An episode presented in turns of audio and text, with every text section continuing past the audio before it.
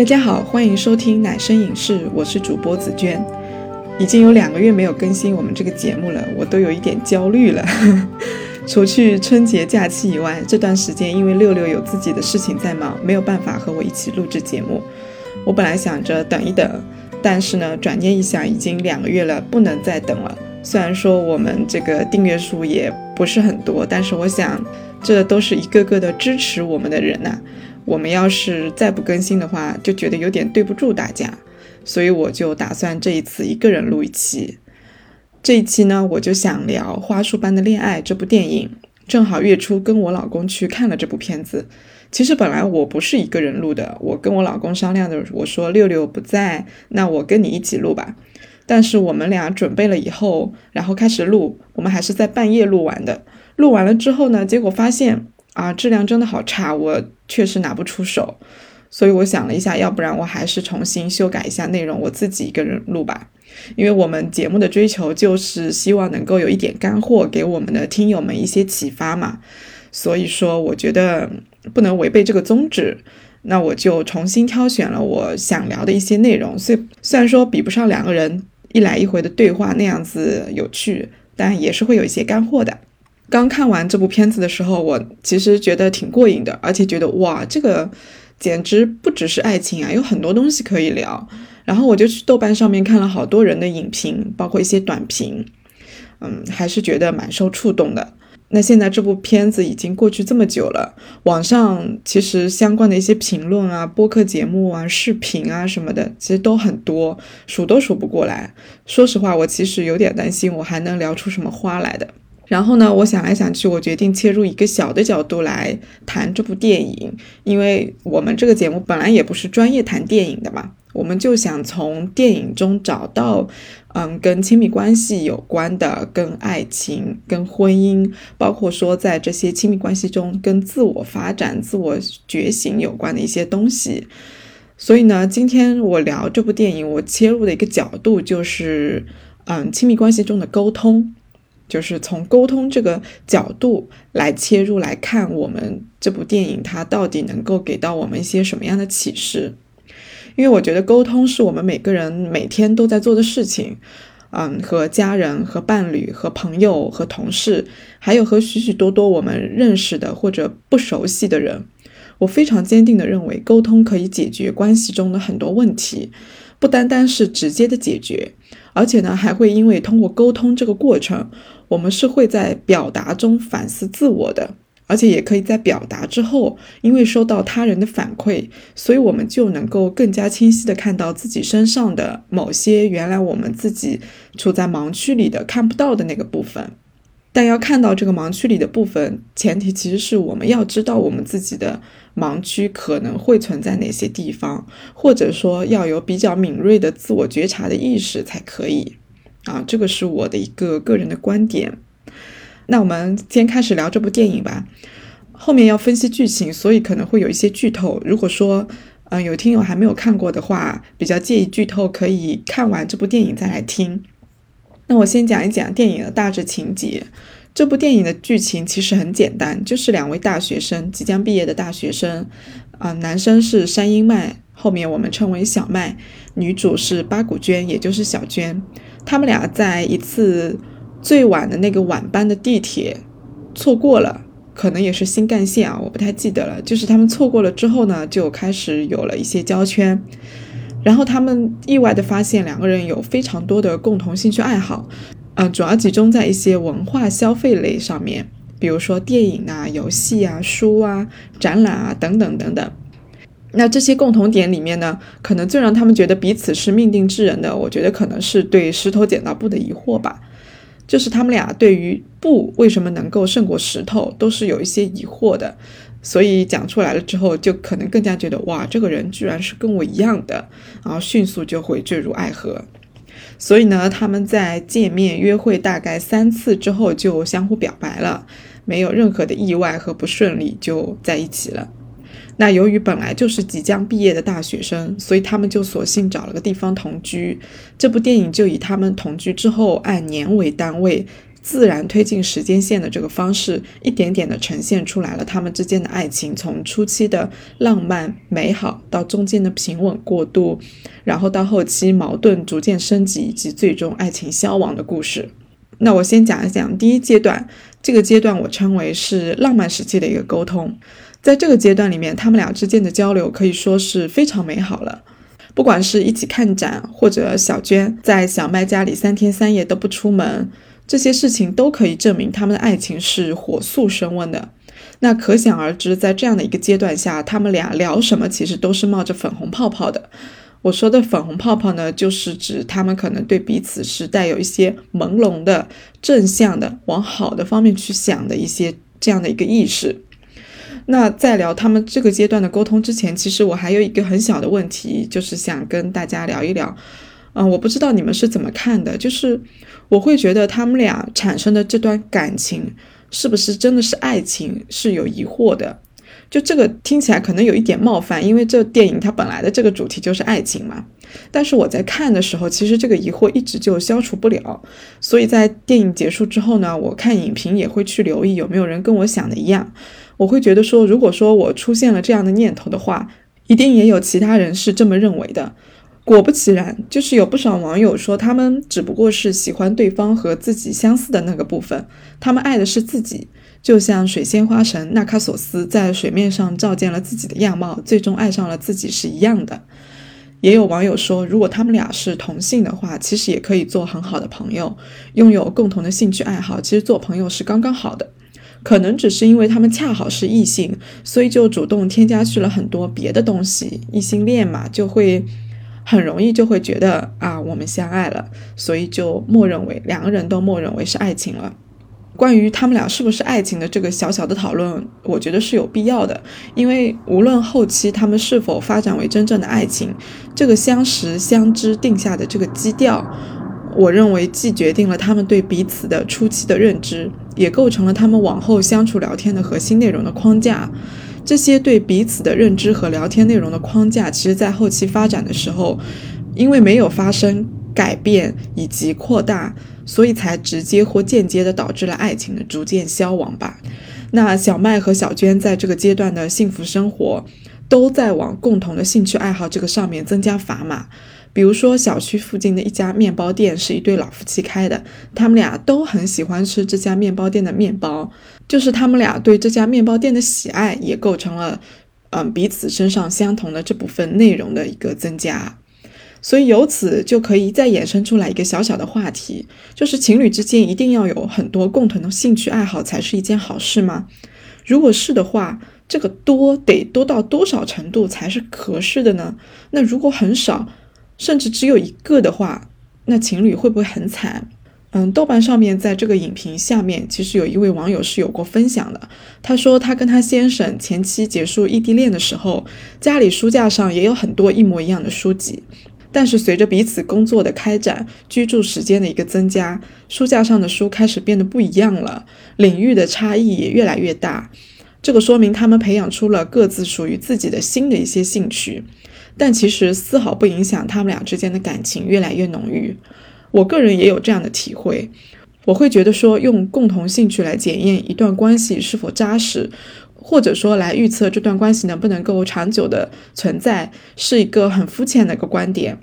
那如果支持者说有共同兴趣才能够聊得来的话，那我反而要说，就是因为共同兴趣多，所以说可能才会成为一种阻碍，就是会阻碍两个个体去发展新的可以聊自己兴趣所在的一个朋友圈子，因为他们俩都会觉得没有必要。既然我的伴侣知道这些，也喜欢这些，那我就跟伴侣聊就可以了，这反而限制了他们自己社交圈子的一个拓展。那同样的，正是因为共同兴趣多，亲密关系中的两个人就会把幸福和这个共同兴趣给绑定起来，就这两个可能给他做了一个等号，或者说有一个因果关系。这个我觉得会导致他们不够勇敢的去面对在往后人生中彼此之间发生的一些新的变化。这个新的变化可能就是他们彼此长出了跟原来不同的那个部分，也会导致他们可能不会有那么多的勇气去探索对方身上与原来我认识的所不同的那个部分。就是他可能会觉得，我要是探索出来了，可能会对这段关系有伤害，因为他们原来的认知里面就是我们正因为相似，所以我们才相爱，我们才幸福。那这也是这部影片两位主角犯的一个很大的错吧？我觉得，就是他们犯的这个错误是导致分手的一个核心的原因之一。因为回过头来再来看他们的这些共同点，影片后面也会有一些反思，就是最初的这些交流，其实有些会给人一种空中楼阁的感觉，或者是出于情人间的一种积极错觉，是人为营造出来的。我跟你一样，我跟你一样的这部分特别特别的多。那事实上，他们俩是很不一样的。但为了保护这份共同的部分，保护他们俩这个嗯亲密关系，他们会让对方让自己去相信，哎，我们俩是有很多很多一样的，我们是幸福的。举个例子，就是他们会有什么样的一些积极错觉呢？比如最早还没有确认恋爱关系的时候，小娟去小麦家里看天然气储罐的那个视频。有三个多小时，没有任何的旁白和解释，就其实特别无聊。小娟看了一半就睡着了。那在后面，她在回忆的时候，其实对那一页的这个视频也没有什么感觉，反而是对夜宵的那个烤饭团印象深刻。她会觉得很很好吃。这个其实可以说明，就小娟她并不是全然理解小麦的爱好和心思的，无法对他的这部分的这个执着，对天然气储蓄罐的这个执着有一些共情。但是无论是他自己也好，或者是小麦也好，他们都选择忽视或者美化这个不理解的这个部分。对于小娟来说，她也不能够或者说做不到大胆的去承认，对小麦说：“嗯，我确实不理解你的这个爱好，但我可以支持你，我也可以陪伴你去拍摄，你可以跟我分享这部分的体验。”你也可以选择去和别人交流，因为我不懂，所以你可以去跟其他任何懂这部分的人去交流，他们都没有没有谈论这些东西。那同样的看展也是，小麦其实没有像小娟那样那么喜欢木乃伊展览。由于他们在还不认识的时候都错过另外的一场呃艺术展览，所以后面小麦就陪着小娟去看了这场木乃伊展览。那小娟对这个木乃伊是感到很兴奋的，而小麦呢，他在看这场展览的时候他很快乐，但是他的快乐是因为小娟很快乐，而不是看木乃伊本身带给他的快乐。这样的话，小娟就会理解为他们两个是同样的对木乃伊都感兴趣的，并且为这样的一个发现而感到高兴。除了这些细节以外，还有一个很短小的情节，就是他们俩一起去一个很热门的类似于网红的餐厅去吃饭，结果呢人特别多，排队要排很久，所以他们就决定不等了，下次有机会再来。这个很短小的细节，我当时看的时候其实也感到一丝的困惑，就是为什么要放这样的一个细节呢？它没有说明什么呀。然后后来我无意中在网上看到网友的评论，我觉得是有道理的。就这个评论就是说，他们其实在初期就埋下了这样一个小小的伏笔。他们俩其实，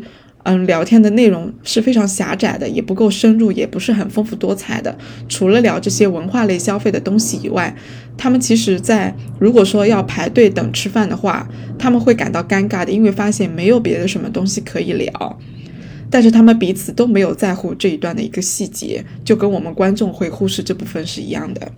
那后面再发展到第二个阶段，我是给它归纳为矛盾频发期，因为甜蜜的这个浪漫时期其实过得还挺快的。那这个阶段矛盾频发期发生了一些什么样的事情呢？就是小麦他和小娟本来规划的生活也很简单，也比较快乐嘛。小麦他挺喜欢画画的。但是只能说画画的这个水平或者创造力一般般吧，就是在市场上面目前还没有获得自己非常核心的一个竞争力，就至少没有获得出版社或者市场的一个很大的一个认可，所以没有办法给他带来很丰厚的一个经济回报。那他就在家里面给一家出版社画插画。然后这个收入就会特别少嘛，但是好在他爸爸每个月会给他五万日元的生活费上的支持，所以他还是能够继续做下去的。那小娟呢，她在这个时候她做的是一些兼职工作，就是卖冰激凌，也是比较轻松简单的。结果呢，有一天小娟的爸妈说要过来看他们，那他们在一起吃晚饭的时候，小娟的妈妈就大谈特谈，哎，进入社会找到一份正式工作的必要性，因为他们俩都是在工作的。而且就是自己的事业发展的特别好，就小娟的家庭背景其实还蛮不错的。小娟的妈妈在讲进入社会找正式工作的必要性的时候，还打了一个很恰当的一个比喻，就说这个其实就像我们去澡堂洗澡，没进去澡堂之前呢，我们会浑身抗拒，那进去之后呢，只会觉得非常的爽快。就是这个是他等于说在饭桌上面教育了这两个孩子，得赶紧找到一份正式的工作。那很凑巧呢，没过多久，小麦的爸爸也来看望他们了。当他得知小麦没有正经工作，而且也不愿意回老家做烟花的时候，因为小麦他小麦他的老家以做烟花嗯为名吧。那他爸爸得知小麦不想回老家发展之后，就正式决定不再给小麦生活费了，因为他不觉得画画是一份正经事情。他又说：“我要把这个五万日元捐捐给烟花厂。”呃，那就这样的话，小麦他其实就断了爸爸的这个生活费的一个支持，而给出版社。画这个稿子其实收入特别少，三张才一千日元，这个其实完全支撑不了日常生活的。我们如果人民币兑换一下的话，一万日元就是六百多块钱嘛，那一千的话就是六十多块钱，相当于他画三张画才六十多块钱。如果一天能画完的话，一天就六十多块钱，在日本这样的一个物价非常高的情况下，是完全支撑不了他的一个日常开支的。所以就是这样的一个现实情况，逼得小麦不得不找一份正式的工作。那就在那个夏天，小娟她也辞掉了兼职，开始和小麦一样，就是努力的去找一份真正的工作。小娟呢，她是努力学习，去考了一个会计证。那拿到了这个会计证之后，再去求相关的一个工作。那最后呢，就是小娟她。找到了与会计有关的工作，除了工作内容和之前卖冰淇淋兼职有比较大的变化之外，总体上她的业余时间还是挺富足的。她仍然可以继续看电影、看书，然后去做反正这些文化类消费的一些活动。但是小曼呢，她进入了一家初创公司，其实她最初应聘的是非销售岗。嗯，大概就是朝九晚五嘛。他其实本来规划的挺好的，就下班之后仍然可以回来画画。这样的话，就是现实跟理想都能够齐头并进。但结果没过几周呢，就是上司就让他开始跟一起跑业务了。因为初创公司嘛，其实。呃，往销售方面转岗其实是很正常的一件事情。那他一旦开始做业务之后，就会经常加班、周末出差等等。他的业余时间陪陪伴小娟一起做这些啊，看电影啊、看展啊等等，打游戏的时间就急剧的下降。所以说，因为这他们两个人的这个业余时间的错位、经常性的错位，那矛盾就会开始出现了。这里有一个情节，我们可以展开来分享一下。就是有一天晚上，小娟她跟小麦说，嗯，他们有一个共同的朋友叫蔡娜。那小娟她在那一天见到了蔡娜，然后蔡娜就说想要跟小麦一起聊一聊，想说，哎，这周末有没有时间？那结果小麦就跟小娟说。公司把东海区域的业务给他负责了，他要写一个企划书，而且还略带骄傲地说，他现在的人脉也越来越广了呢。其实就是间接的，就是说他没有时间跟蔡娜见面。就是我不知道你们有没有注意到，就是小娟她听到这个消息的时候，她只是客气的说啊，那很好啊，就是别的也没有说什么。她对于小麦负责业务的一个区域扩大，然后人脉越来越广这件事情，并没有更多的认同、赞美或者是鼓励，只是说了这个那很好啊之后，就带着一些失落吧，然后把叠好的衣服放到了衣柜里面。小麦他这个时候其实有注意到小娟的失落的，但他似乎沉浸在自己职业迅速发展的这种喜悦当中，就可以感觉得出来，他并不想多安慰小娟，或者呢，也有可能就是他不知道怎么聊，怎么去安慰小娟的这个失落。就这个问题，我觉得挺严重的，就他们俩的这个交流感觉不是特别的顺畅。这个问题是在哪里呢？我是觉得说，他们俩对于彼此工作上的一些发展，对方在职场上面发展，而且由此产生的一些价值观上面的变化等等，都没有特别强的一个好奇心。特别强的一些兴趣，去探索一下。哎，你最近怎么样啊？你有什么样的一些考虑啊、打算啊？你是怎么规划未来的人生呢？你觉得自己身上现在跟以前有什么不一样？就是这些类似于自我表露、自我剖析，跟对方分享，不管是成功也好、喜悦、脆弱，或者是挫折等等，就特别的少。那我说的再直白一点，就是我认为小娟她其实更多的会关心小麦有没有时间跟自己去看文艺作品。还能不能回到以前的那种生活状态？就连出于最基本的关心或者是礼貌而产生的主动的对小麦上工作上的询问都没有。他会询问，只是因为我需要你陪我，所以我才会问你的工作安排怎么样。所以这个就真的我觉得问题就特别大。但后来呢，没过多久，就是原来他们俩打算一起看的一部电影要在周六上映了。那小麦呢？她不仅把这部电影名字记错了，而且她告诉小娟，她周日要出差，她的领导让她提前一天，也就是周六到静冈。这样的话，这个时间就和电影上映的时间就冲突了，没有办法和小娟一起去了。这个时候，小娟很明显就特别的难过，但是她说没关系。那小麦呢就注意到了，就说那我就不提前去了，意思就是我会陪你一起去看的。但是小娟后来也说她不喜欢小麦跟她说，那我就就这样开头的一个句式，就显得他好像在迁就小娟一样，都特别特别的勉强。然后因为她表示了不满，两个人就开始闹矛盾了。所以从这个闹矛盾这里引申出来，他们俩的沟通问题，我认为是有两个的，因为这种沟通上的问题在我们日常的。亲密关系的沟通中是非常非常常见的。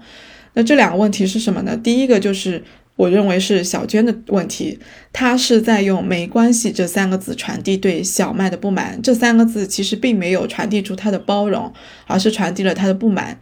这个不满是在于说，你应该要跟我一起去的，但是你没有，你要去工作，我对这个特别不满意。但是我呢，我是你的女朋友，我必须理解支持你的工作，所以我忍。我跟你没关系，但是我是带着怨气跟你说没关系的。就这种表达听起来充满理解，却暗含指责，在亲密关系中非常非常的常见。我之前以为只有我们国家才会这样子，就是我会觉得说，哎，我们国家儒家文化几千年的传承，导致我们不善于直接表达自己的感受，可能会觉得这个反而会加剧一些冲突，大家可能要维护表面的和和气气。但结果发现啊，原来我们东亚都这样子的。后来看了其他的一些影视作品或者文学作品等等，发现欧美国家其实也是这样子的。就大大家并不会特别擅长的跟亲密关系中的另一半表达自己的这种感受，都会觉得说我表达失落、悲伤或者愤怒，其实是伤害这段关系的一种表现。现在我就知道，这个其实是我们沟通当中非常非常容易出现的问题，就是会用。隐含着的指责来掩饰自己的愤怒，用指责来代替陈述自己的感受。那本来陈述自己的感受，它的一个意思意思其实是非常的中立的，就是我陈述我的感受，我是为了让你了解我我的感受是什么，我的情绪是什么。而且他在表达的时候，他会清楚的表明，我拥有我自己的感受，我是对我自己的感受这个负责的，跟你其实没有关系，是我自己对这件事情产生了一些情绪。但是我想让你知道，仅此而已。但是如果是指责的话，就像小娟说，没关系，她带的指责其实是我现在感受很不好，这个责任是你的，就就会有这样的一个感觉。那小小娟她如果说直接表达啊，小曼你不能陪我去看电影，我是真的很难过。这样的话，其实反而会拉近两个人之间的距离，因为在嗯恋爱过程当中，或者是在婚姻当中，两个人分开，物理距离上的分开是经常会出现的事情嘛。但是真正扎实的一个亲密关系，两个人如果心理距离很短的话，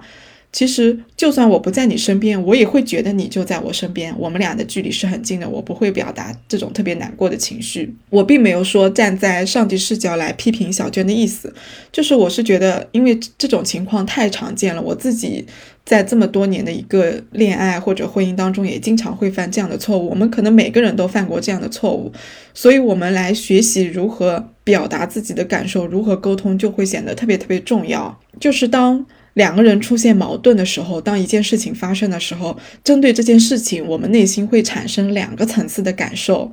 第一层次呢，是我们非常直接的对这件事的一个直接反应，比如说我感到很难过，我感到很失落，就像小娟那样子，她第一反应肯定也是失落和难过的，因为很早以前他们俩就约定了要一起去看这部电影的，那他肯定是感受到了自己的失落和难过的。那第二个层次呢，是我对自己的感受的感受是怎么样子的？注意这句话的描述，就是我自己产生了感受。那我对我产生的这个感受又产生了一个什么样的感受呢？这个听起来就有点抽象，但是它很重要，它是我们个体自尊的一个重要的部分。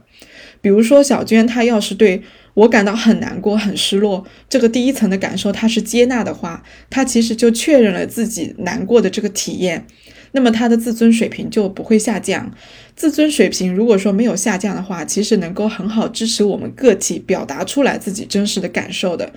也会支持他去聆听小麦没有办法周六陪伴他背后的一个歉意，以及为了他们将来幸福生活在努力拼搏的这样一个状态。但是呢，他其实并没有接纳自己的这个难过的体验，他不愿意接受，他不愿意承认，他是用愤怒的这个情绪代替了。承认自己的这个难过，所以他其实并没有直接的向小麦来表达自己的这个情绪。这样的话呢，愤怒情绪上来了之后，也阻碍了他去感受到小麦他其实在说我周六很忙的时候表达出来的那种愧疚，那种对没有办法陪伴小娟的一个深深的一个怎么说呢自责。这样的话，就两个人的心理距离其实会拉远的。那第二个反映出来的问题呢，就是。我们如何来理解他人的一个不，就是他人的言辞上的表达，那那种含义到底是什么？就是在亲密关系中，我们很容易建立这样的一种假设或者一种信念，我们会觉得说，在某些特定情况下，我们想要的东西都能够得到，因为对方他是爱我们的，我们想要他当然会让我们得到啊。但其实不是这样子的，就是如果说我们能够真实的、真诚的。说出自己的需求，然后我们再去听对方的回答，这个其实才是最重要的。所以呢，在这件看电影这件事情上面，小娟她其实是在提出要求，就是我要求小麦陪我一起看电影。但是呢，她得知道小麦不一定每次都会同意的，这个显然是不现实的嘛。小娟假如说她知道这样一种情况，就是哎，我这次小麦拒绝了，但是我下一次仍然可以邀请他陪我一起看电影啊。然后不管他是拒绝还是答应，我就都要好好的聆听一下小麦他是怎么回答的。他回答背后他又想表达出什么？他没有说出来的那些意思到底是什么？就是小娟她在等待小麦是怎么回答的这个过程当中，其实是有一些隐藏的风险的，因为小麦他可能还是会说我没有时间。就是这个，就是风险所在。那接下来的一个很重要的课题就是小娟如何来理解小麦的没有时间，因为我们每天每周都会受到这样的一个信息，来自我们朋友亲密关系中的这样的一个信息。如果说我们都希望建立有意义的、深度的一些关系的话，其实我们是能够感觉得到对方他这些委婉的词语背后，其实还有另外的含义。比如说小麦，他说：“哎，我星期六没有时间，我要去出差。”他这个另外的含义是什么呢？就是可能我这一次没有时间，但是我想和你商量一下。我们下一次我再陪你一起去，或者找其他的替代方案。因为我举个例子，比如说电影它星期六上映，它不可能只上映这一天吧？它可能会上映一个月。那我这周六不行，我下周六行不行？下周日行不行？就它其实会在等小娟的反应。如果说他愿意等我说出这个替代方案的话，其实是 OK 的。但是小娟她如果说持续用不满和愤怒来指责小麦的话，小麦就会没有办法去表达他真正的完整的意思，就只会表达到，哎，我周末没有时间，就戛然而止了。所以这个其实这样的一个对话的状况都不利于他们，嗯，更深层次的向对方表达自己，其实我想跟你好好维护这段关系的一个初衷。反而给对方留下了啊，你不在乎我这样的一个印象。那如果这样的一个糟糕的一个对话体验经常的发生的话，其实他们关系就会走下坡路，这个是显然的。那发展到后面，他们其实还有更大更大的一个矛盾，就是小麦也开始对小娟的工作不满意了。因为前面分享的就是小娟对小麦这么忙碌的一个销售工作是很不满意的。那到后面呢？因为小娟也换工作了，小麦也表达了不满意。这个是什么情况呢？就是小娟她辞掉了兼职工作以后，不是考取了会计证书嘛？她凭借着这个证书找到了一份看起来很适合女孩子，我打个引号，很适合女孩子的这样的一份新的工作。但是显然这份工作并不是他的兴趣所在，所以做了没多久之后，他就嗯很很幸运，我我觉得是很幸运的，他就加入了一家。类似于做密室逃脱游戏的一个公司做活动策划，因为这个工作很符合他的兴趣所在，看得出来他做的特别开心，然后每天也都是干劲满满的。但是当小麦他知道这个消息之后，他就很讽刺说：“哎呀，你这成年人干这个工作就是很二啊，还玩还是个游戏，就特别的二。”而且呢，他也开始责备小娟说：“你辛辛苦苦考取的这个会计证书，争取到来的一个这样一个体面的工作，你就这样辞掉了，就大概的意思就是你对不起之前这么努力的一个付出，就是充满了责备和嘲讽。那在这一次的一个争吵中，我会觉得说，嗯，他不只是在指责小娟，而且他在这种指责背后。”隐藏了那一种自己做不到的羡慕和不甘心，就是因为他自己本来也是很喜欢文艺类的这些东西嘛，而且他会希望发展自己的一个啊兴趣所在就是画画，但是他没有时间，他一直扑在这个忙碌的销售业务的这个工作上面。所以说，他其实，在指责小娟的同时，这个背后隐藏的第二层情绪就是羡慕和不甘心，或者更浓烈一点，他是有点嫉妒的。就还是我前面讲的，每个人自己在表达这些言语的时候，他的情绪感受是怎么样子的。那对于小麦来说，他是不接纳自己的这部分情绪的，就是他不不承认自己是羡慕小娟的，所以他会用这种指责和嘲讽来替代这个背后的这种羡慕的这个情绪。那他羡慕和不甘心的原因，就是他进入社会被改造的特别厉害。这个改造我打个引号，就是我会觉得他被改造的特别厉害。他基本上现在认同，不管是被动认同还是主动认同，他总归就是认同了小娟的妈妈之前饭桌上的那句话：“人生就意味着责任。”他把这句话变成了自己身上的一部分，尽管这个部分他非常的不喜欢，但是他也接受了。而原先喜欢的那些。呃，兴趣爱好包括画画在内的，他因为没有时间去做，所以只能用贬低他们的方式来让自己好过一些。因为他得不到，你让得不到的东西让他啊贬低、失去价值，其实确实会让自己好受的。我觉得他这个处理方式非常符合我们普通人日常会做的这样一个行为，但是对他来说可能是一种无意识的。那按照荣格的这个投射理论的话，就是我们在亲密关系中。我们看到对方身上令人讨厌的那个部分，其实就是我们自己身上令我们自己讨厌的那个部分。如果说我们对伴侣身上有一些东西感到嫌弃、不满、感到愤怒和无力，其实这些情绪都是指向我们自己的。可就是因为我们做不到对自己残忍或者苛刻的指责，所以伴侣就扮演了那个靶子被我们攻击。就是我们会把这部分的一个指责的情情绪从自己转向外面，转向伴侣。从小麦和小娟的嘲讽这里面就能看得出这样的一个投射的情况，这个投射其实恰好就证明了小麦他内心是有一点痛苦的，尤其是，嗯，电影里面有一个情节，就是小麦他的一个同事，就大概是他的后辈吧，比他稍微年轻一点。就是这个后辈啊，他听到小麦说“人生意味着责任”的时候，他就对小麦说：“嗯，你你过得很苦诶，就是你过得有点苦，有点辛苦，大概这个意思。”那小麦接受到这样的反馈，他情绪其实是很复杂的，他就是很愤怒，他甚至是砸了椅子还是怎么地，就是能够看出他其实并不喜欢当下的这个自己的一个状态。他虽然不喜欢，但是他认可了，他会觉得我别无选择。所以网上有一些人说，嗯，是资本主义消解掉了他们俩基于文化消费产生的爱情的时候，我不是很赞同这样的一个说法。就像我不认同小三是构成婚姻破裂的一原因一样，这些外在的，嗯，资本主义也好，工作忙碌也好，加班频繁也好，我认为只不过是加速暴露了他们俩之间的矛盾而已，并不是构成他们矛盾的一个主要原因。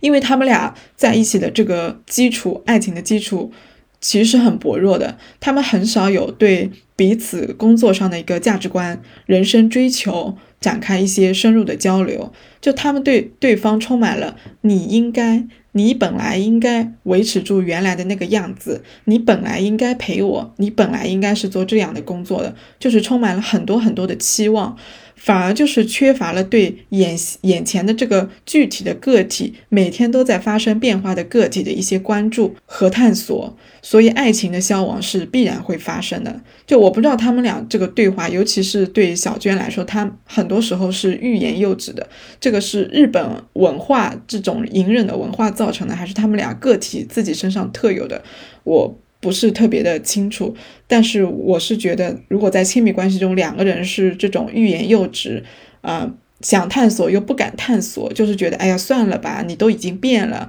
我又有什么好说的呢？如果是采取这种心态的话，其实问题是很大的，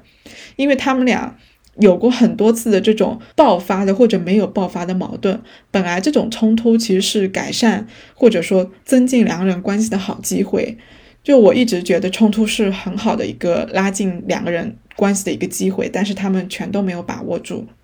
就是前面我提到的，就是他们俩关于这个对对方身上的这种投射，然后对自己身上的一些，嗯，怎么说呢，负向的情绪的不接纳，用愤怒来遮掩这种情况。嗯，我自己在生活当中经历的也特别多，因为我也是个情绪有点不太好的人。然后就讲到这里，也想跟大家分享一下我之前是怎么处理的。因为我的我对我自己的一个觉察能力，我觉得还是比较强的。就是因为我感到，嗯，冲突即将爆发的时候，来克制自己是很难，以及说在情绪不正当的爆发之后，再向伴侣道歉，然后向伴侣表达自己当时的一个心历心路历程，其实很艰难的一个过程。所以我对影片中他们俩最后的一个结局是分手，也是感到非常的理解的。那那件就我那个经历是什么呢？就是那一天我在家里面，然后我老公在公司，他很忙，然后就是他忽然之间丢给我一个信息，交给我去处理。就是这个信息处理好了的话，对我的工作是有很大的一个帮助的。但是我看到这条信息的时候，我瞬间就愤怒了，就一连串，嗯。我为什么要愤怒的理由？我啪啪啪啪就给他发了很多的文字，大概的意思就是说，哎，处理这条信息本来是你的责任，我们之前已经分工好了，我是不需要做这个的。现在你把这条信息丢给我来处理，就是在打乱我的工作。哒哒哒哒，就大概这么说了一段。然后呢，就我觉得很幸运的一点就是，我老公他那个时候就正好特别忙。他在处理别的事情，他没有时间看微信，也没没来得及回复我。然后我就一个人在那儿一边生闷气，一边给他打字。打完字之后呢，看他没有回复，然后我就开始压抑着我的愤怒，然后强迫自己开始反思我到底在气什么。做到这一点，我其实还是蛮为我自己感到高兴的，因为我在极度的愤怒的情况下，我还在，嗯，理性的那个声音有在跟我说，我必须把这个愤怒的理由找到。我发给我老公呢，就是我认为他做的不对的那个地方，一定不是我愤怒的核心的原因。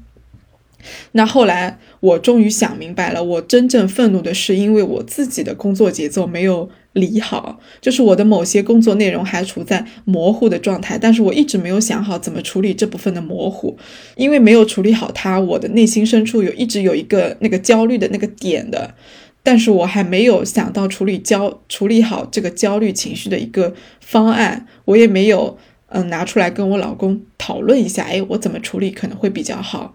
那正好那一天他扔过来的这条信息勾起了我的这个焦虑感，因为我当下那一刻没有办法应对这个焦虑，就这个真的是一瞬间的事情。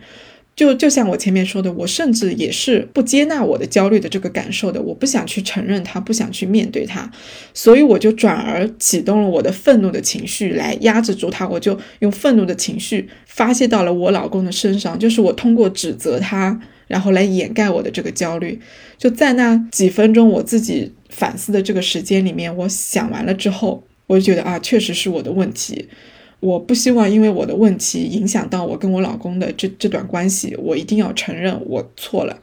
然后我就立马发微信给我老公道歉，就告诉他我想清楚了，我现在愤怒的原因是什么，我不该指责你，然后我遇到的问题是什么。然后我也把我在那几分钟里面想了那个解决焦虑的一个思路，就很神奇。就我突然想到了一个解决的思路，我就跟他讲了，然后他也觉得思路挺好的。就那一天的那个下午，我就开始调整工作了，就情绪立马就结束了。就大概就是这么的一个过程。那还好呢，就是我老公他本身包容度就很强，然后正好他也很忙，没来得及。能够跟我吵起来或者怎么样的，所以我才能够有机会，就是在嗯短暂的情绪爆发之后，可以处在很安全的一个空间里面去反思我自己错在哪里，我在我在做什么，而不用担心太多。就是我我会觉得，其实处理这样的一个。自己的不正当的情绪爆发是一个很艰难的过程，因为在过去很多年的时间里面，我并不是一个能够勇敢承认自己错误的人，就是那种怎么说，那种傲娇感，那种没来由的那种傲娇感和自尊心。不允许我承认我自己想要维护好这段亲密关系，不允许我低头跟对方认错。这个其实也也在于说我们怎么看待认错这件事情。如果说我们把认错理解为我就是错了，然后我低人一等了，伴侣赢了，如果朝这个方向去解释的话，或者说向伴侣承认，哎，我真的很在意这段关系，所以我要向你道歉，就意味着自己输了的话，那我就觉得。可能亲密关系永远都无法朝更进一步的一个方向发展。但是，如果我们把认错、承认、接纳自己的一些核心的内心内在的一个情绪理解为我在往好的方向发展的话，这其实反而是自己有更多的一个提升的一个证明，就是它其实带来的结果都是好的。关键在于我们怎么理解这件事情。那在亲密沟通中，因为两个人其实都想要让爱情持久，所以说考虑，嗯，我们每一次的沟通会造成什么样的影响，应该是这个关系中的两个人都要重点考虑的一件事情。嗯，著名的家庭治疗师维吉尼亚·萨提亚他提出过一个理论，就是关于沟通的本质是什么。我觉得这个理论很适合应用在亲密关系的人之间。它这个理论包含了四个部分，就是沟通的真相包含了四个部分。我要表达什么？我是如何表达的？对方是如何接收的？这一次的沟通对我们之间的关系会带来什么样的影响？就是这四个问题。如果说我们能够在表达之前，尤其是在情绪爆发之前想一想，可能就会避免很多问题。因为情绪爆发，它不是一个我们控制不了的事情。如果说看过《被讨厌的勇气》的话，我们是知道的，情绪它是被我们调取出来的一种，嗯，资源，就是我们会用这种愤怒的情绪来带给我们力量，嗯，来给我们这些权利，来跟对方产生一些斗争。所以说，其实情绪爆发完全是我们能够控制的一件事情，只在于我们。要选择用什么样的情绪来处理而已。不过呢，就是看完整部的影片，这个结局我觉得还是好的结局。我我并不觉得说他们俩分手了就是不好的结局，因为他们后面都交到了自己更适合的一个男朋友或者女朋友，其实都活得特别好。然后呢，也看得出来，就是小麦他重新处理了他的工作和生活的两呃衔接。一个一个细节就是他独居了，他没有跟他现任的女友住在一起。我觉得他是在跟小娟的这一段恋情中学会了处理这个部分，就是处理独立的自我和亲密关系中交圈的那个部分。这个我觉得他是有所成长的。那这部电影呢，其实有很多的一个切入的角度去解读，我真的是觉得非常不错的，推荐没有看过的听友都可以去看一看。那今天这一期就分享到这儿吧，我们下期再见，拜拜。